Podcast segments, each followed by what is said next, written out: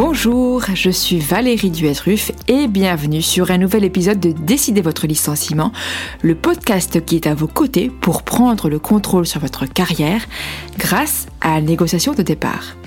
Mon but, c'est de vous livrer des conseils concrets, ceux qui sont issus de mon expérience et de mon expertise, pour vous permettre d'adopter les bons réflexes. Et aujourd'hui, nous allons parler de comment réagir lorsque vous êtes en souffrance au travail.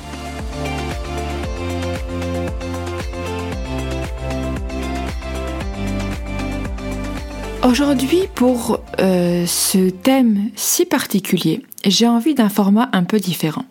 C'est-à-dire que ça va pas être l'avocate qui va vous parler, ça va être évidemment, toujours, encore et toujours l'avocate, mais aussi la coach.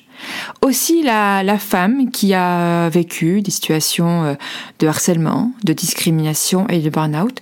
Et donc j'ai envie de vous livrer aujourd'hui un épisode peut-être un peu plus euh, calme, un peu plus différent, un peu en partage euh, d'expérience et, euh, et, pas uniquement d'informations juridiques, mais plus aussi psychologiques, plus voilà. Vous me direz ce que vous en pensez. Euh, je serai vraiment très attentive à vos retours sur ce format que je vais peut-être enfin que j'essaye de sortir un peu différemment et je ne sais pas encore comment il va sortir.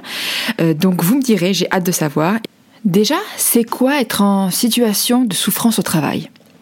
Eh bien, c'est quand vous subissez des faits de harcèlement moral, de harcèlement sexuel, de discrimination, quel que soit le motif, de burn-out, de bore-out, de brown-out, bref, de tout ce qui fait que vous n'êtes pas bien quand vous allez au travail, quand vous avez la boule au ventre, quand vous avez même des manifestations qui peuvent être plus importantes, comme l'envie de vomir, des nausées, des maux de tête fréquents, euh, un stress exacerbé. Euh, le stress, c'est une réaction euh, du corps hein, face à quelque chose. Donc déjà, c'est important déjà d'écouter son corps et de comprendre ce qui ne va pas. Si vous vous sentez dans l'une de ces situations-là, eh bien cet épisode est fait pour vous. Et si vous connaissez quelqu'un que vous sentez dans cette situation, partagez-lui cet épisode. Et à d'autres personnes que vous sentez un petit peu en danger, surtout partagez-le à un maximum de personnes.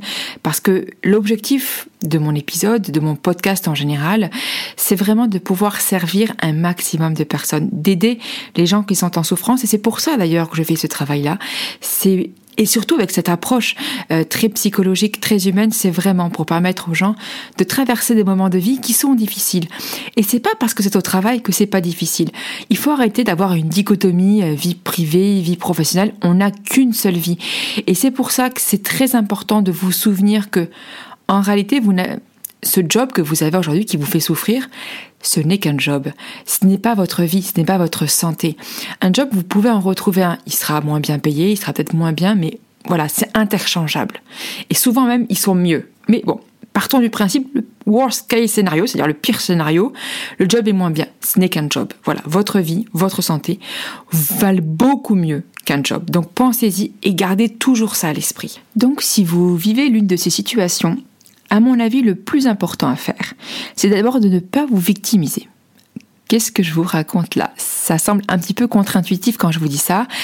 Pourquoi? Parce que se victimiser, c'est rester dans une position de victime. Ce n'est pas parce que vous subissez des faits que vous êtes une victime et que vous devez vous victimiser et vous revictimiser par rapport à ça. Donc, plusieurs étapes pour cela. Le premier point, c'est de savoir si vous êtes effectivement dans une situation de harcèlement moral, de harcèlement sexuel ou de discrimination. Pour le savoir, eh bien, il faut reprendre les critères légaux ou jurisprudentiels et savoir si ça correspond en effet à ce qualificatif-là. Pourquoi j'ai ça? Parce que certains clients parfois viennent me voir en me disant euh, Maître, je suis harcelé, alors qu'en réalité, non. A contrario, c'est très important aussi de bien écouter la victime. Je dis à contrario, mais en fait, ça va de pair. Parce que ce n'est pas parce que ce que décrit une personne qui s'estime être victime ne rentre pas dans les critères légaux et jurisprudentiels pour être qualifié de harcèlement moral, de harcèlement sexuel ou de discrimination, qu'il n'y a pas une véritable souffrance de la personne. Si la personne s'estime être victime, c'est qu'elle est victime. Et à ce moment-là, peu importe si la qualification juridique est valable ou pas. Si la personne s'estime victime, c'est qu'elle est victime. Et donc, à ce titre-là, il faut l'écouter. Oui, j'insiste quand c'est, et je me répète quand c'est important parce que euh, il y a des, mots qui me semblent, et des phrases et des concepts qui me semblent fondamentaux. Et quand cette personne victime, il faut l'écouter. Et, il faut euh, comprendre que sa souffrance est réelle. Et qu'à ce titre-là, elle doit être entendue. Si elle n'est pas entendue, et si elle sent qu'elle n'est pas entendue, alors elle restera dans la victimisation. Mais attention, certaines personnes veulent être entendues en tant que victimes pour se victimiser. Or, ce qu'il faut, c'est leur donner les moyens, et c'est la troisième chose qui est importante, de l'importance de reprendre le pouvoir. C'est très important lorsqu'on est victime de ne pas se victimiser et contre cela. Il faut reprendre le pouvoir. Alors je vous entends d'ici hein, me dire ah bah c'est facile pour elle reprendre le pouvoir alors qu'elle n'est pas euh, la tête dans le seau. En effet, euh, je peux vous le dire parce que j'ai cette hauteur de vue. Mais je vous le dis avec d'autant plus de force que, comme je vous l'ai dit en préambule, moi-même, je suis passée par ces étapes-là. Et je sais combien il est important, un, de faire preuve d'humilité. Et ça, c'est la leçon que moi j'ai apprise de mon burn-out. C'est que, en fait, la nature a besoin d'un temps qui est le sien pour récupérer. Et que ça ne sert à rien de vouloir aller plus vite que la musique. Ça ne sert à rien de vouloir que son mental prenne le pouvoir sur son corps. Et d'ailleurs, euh, c'est souvent comme ça qu'on en arrive au burn-out parce que on a trop longtemps présumé de nos forces en pensant que le mental allait pouvoir tout gérer. Et ça, je, plaide coupable de ce côté-là. Donc il faut faire preuve d'humilité. Il faut aussi faire preuve d'humilité que euh, pour dire aussi qu'on ne sait pas tout gérer et que donc quand on est dans une situation de harcèlement moral, de harcèlement sexuel, de discrimination ou de burn-out, il faut demander de l'aide. Et donc c'est comme ça, c'est en, en demandant de l'aide que vous allez reprendre le pouvoir. Et vous allez aussi reprendre le pouvoir, surtout, en vous extrayant de la, du contexte toxique. Et ça, pour moi, c'est la première étape. Euh, souvent, il est très difficile, parce qu'on a la tête dans le seau, on a la tête dans le sable, de se rendre compte de la situation dans laquelle on est. Et c'est encore plus d'autant plus l'importance de, faire appel à un tiers qui va nous aider. Alors un tiers, quand je dis un tiers, eh bien c'est quelqu'un d'extérieur à notre famille, parce qu'il est démontré que souvent le conjoint ou les parents, pire encore les parents, on ne les entend pas. Et qu'il faut que ce soit un tiers neutre qui nous dise les choses pour que tout d'un coup, avec un, comme un coup de fouet, en fait, on se réveille et on réalise que ce qu'on vit est difficile, et ce qu'on vit n'est pas acceptable. Et donc, grâce à ce tiers, vous allez prendre conscience. Et ça, c'est la première étape. Ouvrir les yeux. Alors déjà, je dirais que si vous m'écoutez, si vous écoutez actuellement cet épisode, c'est qu'au moins vous êtes lucide. Vous avez ouvert les yeux sur la situation de souffrance au travail que vous vivez, quel que soit le motif. Et donc, moi j'ai envie de vous dire déjà, bravo, parce que déjà, en arriver là, c'est un pas considérable que certaines personnes n'arrivent jamais à faire. Donc bravo si vous en êtes là à m'écouter aujourd'hui, parce que ça veut dire que vous avez déjà posé un diagnostic. Et donc, poser le diagnostic, c'est le premier pas vers la guérison. Mais sincèrement, avant d'en arriver à la guérison, le chemin va être un petit peu long. Et c'est pourquoi c'est vraiment très important d'être bien entouré. Alors je vous ai dit en effet que euh, souvent c'est grâce à l'aide d'un tiers neutre que vous allez commencer à ouvrir les yeux et à vous engager sur le processus de guérison. Euh, attention, quand je dis un tiers neutre, je pense plutôt à un médecin, à un avocat, euh, ou à quelqu'un en qui vous pouvez avoir une parfaite confiance. Dans l'entreprise, je vous invite à de la prudence, en particulier auprès de vos collègues, parce qu'on ne sait jamais ce qui peut se passer. Donc vraiment de la prudence. Mais vous avez quand même des interlocuteurs en interne dans l'entreprise qui peuvent vous aider. Soit les représentants du personnel, soit la médecine du travail, ça c'est en externe, mais donc vous avez plusieurs personnes, mais voilà, toujours l'entreprise, moi je vous invite à faire preuve de prudence et à scinder euh, les, intérêts qu'il pourrait y avoir parce que vous ne savez jamais les intérêts cachés de certaines personnes. Donc protégez-vous et allez consulter quelqu'un, peut-être même que vous allez payer. Comme ça, vous êtes certain qu'il n'y aura pas d'interférence entre les intérêts personnels. Cette personne qui aura une hauteur de vue va vous conseiller. Elle va vous conseiller certainement déjà de, en effet, de sortir de l'entreprise pour sortir au plus vite du contexte euh, toxique. Avant de sortir du contexte toxique, ce qui est en effet la priorité pour préserver votre santé, votre vie, il va falloir recueillir des preuves. Parce qu'une fois que vous serez sorti, ce sera très compliqué de monter un dossier. Ce que je veux vous dire par là, c'est que vous n'êtes pas obligé de monter un dossier. Mais que si vous ne préservez pas les pièces avant de sortir, vous êtes certain que ce sera très compliqué ensuite de monter le dossier. Donc par principe de précaution, sécurisez tout, sauvegardez tous les éléments avant de partir. Et là, pour savoir quels sont les éléments que vous devez sauvegarder, je vous invite à, à écouter l'épisode numéro 2 du podcast sur euh, les preuves. Une fois que vous avez recueilli toutes ces preuves, je vous conjure d'agir vite, de ne pas attendre. Par cela, j'entends ne cherchez pas à rester, à tenir davantage encore dans cette situation en disant un, je vais recueillir des preuves. Écoutez, je pense que votre vie vaut bien plus qu'un dossier. Alors, si vous devez rester deux, trois jours pour recueillir des preuves, oui, mais tenir trois mois pour euh, monter le dossier, c'est no way. C'est impossible. C'est hors de question.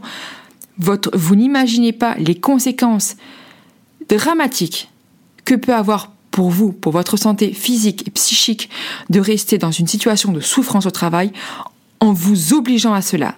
Ce sont des conséquences qui peuvent être dramatiques et voire funestes. Et franchement, je mesure mes mots. Donc, je vous conjure de ne pas rester dans une situation toxique pour une question de stratégie. Dans ce cas, vous allez voir un avocat qui va vous dire ce que vous devez faire, mais ne restez pas là-dedans. Ne restez pas non plus au motif que vous n'avez pas le choix, que vous n'avez pas d'autre job. Le problème, c'est aussi un cercle vicieux, voyez-vous. C'est que si vous n'êtes pas bien dans votre job, eh bien vous n'aurez pas la disponibilité ni mentale ni l'énergie physique pour aller chercher un job ailleurs. Et donc c'est comme ça que vous allez vous encrouter et vous et vous enfoncer dans cette toxicité professionnelle. Mais surtout, n'essayez pas de faire Superman ou Wonder Woman en prouvant, en voulant vous prouver que vous êtes capable de redresser la situation. Parfois, quand, enfin, même toujours, quand le, le fruit est pourri, ça ne sert à rien d'essayer de, le refaire vivre. Ça ne sert à rien. Juste fuyez la situation, préservez-vous. Et quand je vous dis préservez-vous, c'est en effet prenez un arrêt maladie, mais ne, ne restez pas englué dans cet arrêt maladie. Pourquoi? Parce que ça peut être dangereux pour vous à plusieurs titres. Vous allez être ainsi doublement sanctionné en tant que victime de souffrance au travail financièrement car vous aurez une baisse de rémunération s'il n'y a pas de maintien de la rémunération par votre prévoyance. Aussi parce que lorsque le contrat de travail sera rompu, Pôle Emploi intégrera dans le calcul de votre assurance, de votre indemnité chômage, les mois où vous n'avez pas travaillé et donc avec la baisse de rémunération, et donc vous serez pénalisé à ce titre financièrement, mais aussi parce que ça vous désociabilise et que pendant ce temps-là, vous ruminez.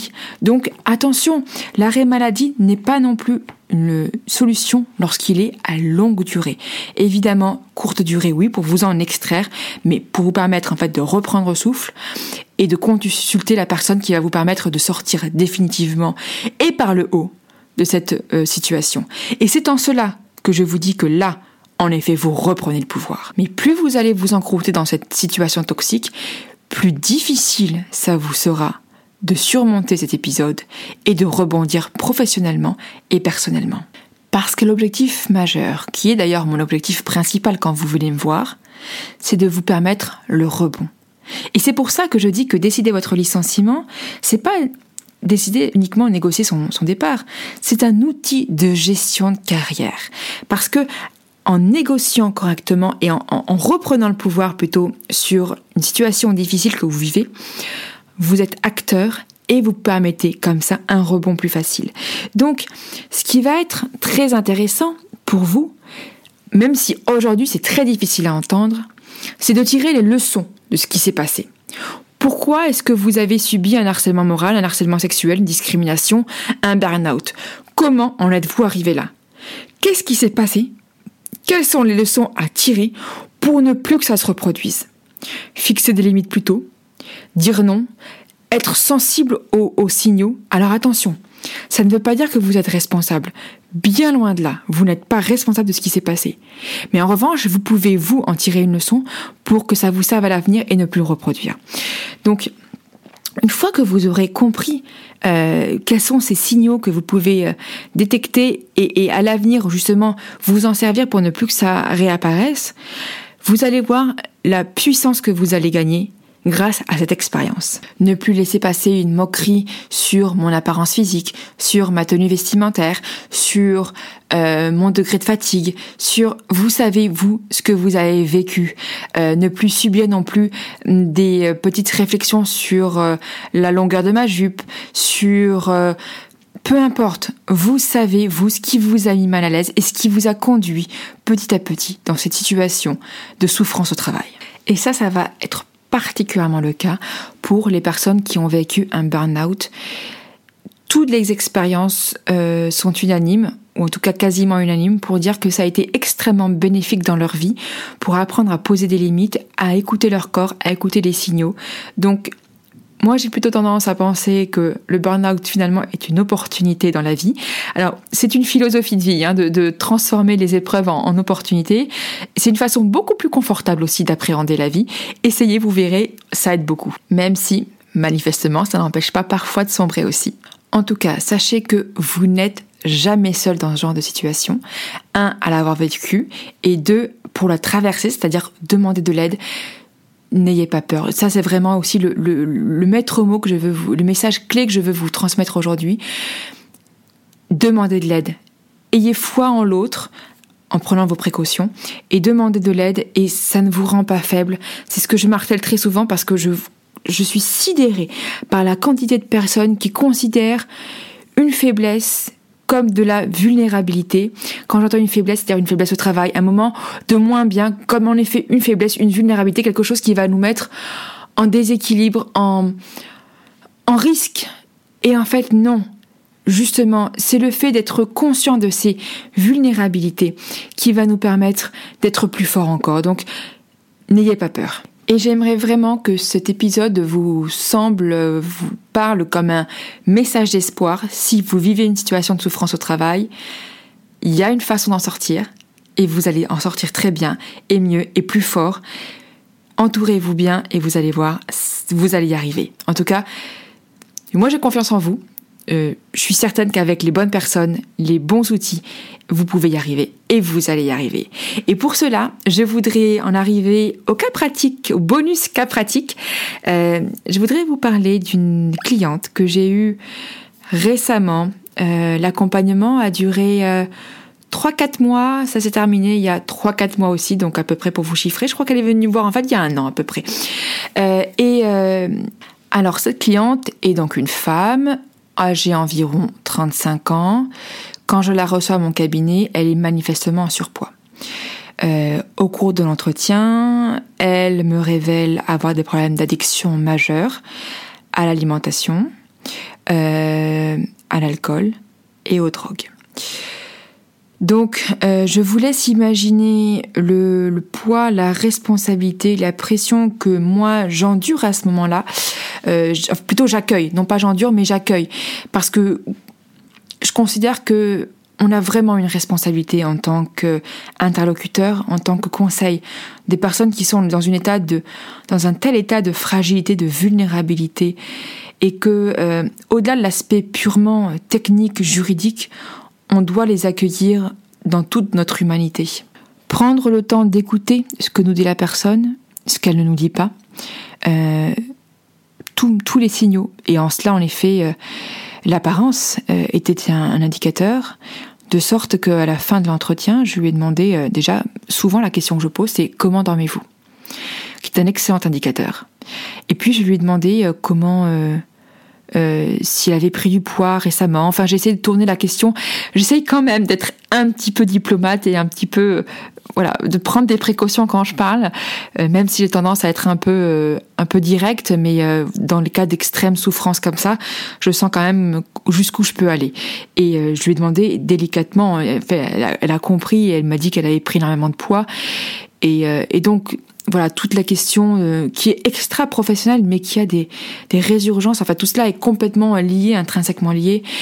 Et, et c'était extrêmement intéressant. Ça l'est d'autant plus qu'on voit que en tant que accompagnant puisque là on va au-delà pour moi du métier d'avocat euh, mais on sent qu'on a voilà un vrai rôle à jouer.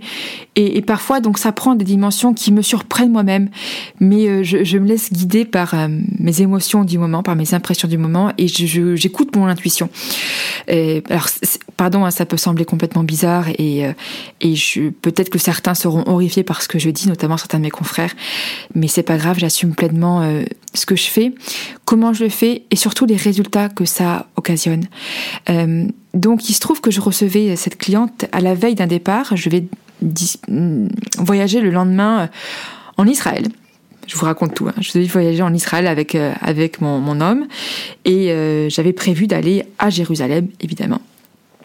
Et cette euh, cliente euh, qui a un nom à, consonance euh, maghrébine, lorsqu'elle est sortie de mon cabinet, parce que pendant qu'elle était dans mon cabinet, j'ai pas osé. J'avoue que j'ai pas osé, puis je me suis dit mais non Valérie, écoute ton intuition. Et donc ensuite, je lui ai envoyé un message pour lui dire voilà, j'ai une proposition très peu orthodoxe à vous faire. Je vais demain sur, en voyage dans un lieu où toutes les religions sont réunies, qui est une terre sainte, et je voudrais déposer pour vous une prière au mur d'alimentation. Je sais que c'est complètement farfelu, mais dites-moi ce que vous en pensez. Et c'est vrai que j'étais, euh, j'ai hésité hein, avant d'envoyer ce message, d'envoyer sur envoyer parce que je me suis dit mais ma Valérie t'es complètement folle là. Et la cliente était super contente et m'a répondu, mais carrément. Ensuite, donc, quand je suis arrivée en Israël, j'ai écrit la prière sur un papier et j'ai envoyé une photo de ce papier à la cliente. La prière disait la chose suivante. Je vous la lis, je l'ai retrouvée entre temps. Que mm, soit protégée et trouve enfin en elle la foi nécessaire sur ses capacités et sa valeur pour avoir le bonheur qu'elle mérite. Alors là, vous voyez, j'excède complètement le cadre juridique.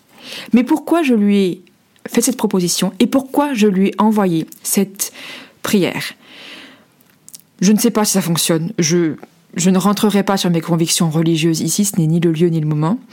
Euh, mais je suis convaincue que la le, psychologie est fondamentale pour guérir quelqu'un, euh, surtout dans un quelqu'un qui est en souffrance psychique. Et donc, en lui envoyant ce message, ça voulait dire, je crois en vous et je crois que vous êtes capable de beaucoup de choses. Et donc, si quelqu'un vous dit qu'elle croit en vous, c'est que vous êtes, vous avez de la valeur. Et donc, vous pouvez peut-être commencer à croire en vous. Et c'était ça, en fait, ce que je voulais faire.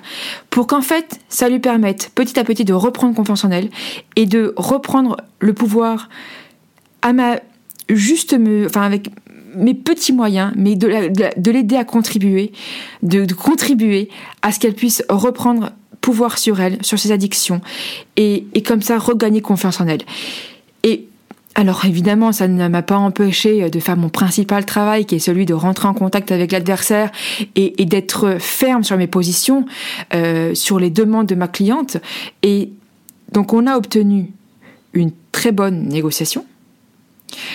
Euh, et ma cliente, dans la foulée où elle a signé le, et même avant d'avoir signé en réalité la rupture du contrat de travail, avait retrouvé un, job. Voilà. Aujourd'hui, nous sommes encore en contact, donc euh, ça fait maintenant plusieurs mois que la collaboration est terminée. Nous échangeons encore régulièrement. Je sais qu'elle est, euh, elle essaye de faire attention justement à ce que ce qu'elle a vécu ne se reproduise pas, à poser des limites avant, à écouter davantage ce corps. Elle a fait énormément de travail sur elle-même pour sortir de la situation très toxique dans laquelle elle se trouvait. Et, euh, elle m'adresse très souvent des mots euh, tellement gratifiants et tellement euh, pleins de reconnaissance par rapport à la collaboration que nous avons vécue ensemble, que ça c'est vraiment une merveilleuse rémunération euh, dans ce métier que, que j'aime tant parce qu'il en effet il m'apporte beaucoup de gratification. Et alors pardon pour cette expérience ce bonus un petit peu long mais je trouve qu'il est aussi plein d'espoir parce que quand on, on rencontre des personnes qui vont aussi mal qui sont autant au fond du trou, et bien savoir qu'elles ont remonté la pente en finalement si peu de temps, parce qu'en trois mois de temps, elle était sortie de cette situation toxique, elle avait retrouvé un job dans lequel elle s'épanouit tellement plus et qu'elle avait repris euh, pouvoir sur son corps et sur son moral, sur son psychisme, même si elle n'est pas encore sortie de l'auberge, et eh ben je trouve que c'est vraiment porteur d'espoir et j'avais envie de vous transmettre ce message. Donc j'espère vraiment que ça vous aide. J'espère que cet épisode vous a plu. Je pense qu'il est un peu plus long peut-être ou, différent des autres et j'espère quand même que ça, vous plaît. Moi en tout cas j'ai pris beaucoup de plaisir à vous le partager, à avoir cette espèce de, de, de discussion entre nous, un peu comme si on était dans, une, dans un salon de thé, qu'on discutait autour d'une table. Et euh, N'hésitez pas à me faire part de vos commentaires. Si vous pouviez me mettre une note 5 étoiles, ça fait toujours plaisir. Un avis, toujours, vous savez, pour le fichu euh, algorithme. Et toujours aussi dans cette euh, optique de le faire connaître au plus grand nombre. Merci de votre soutien et je vous dis à très bientôt.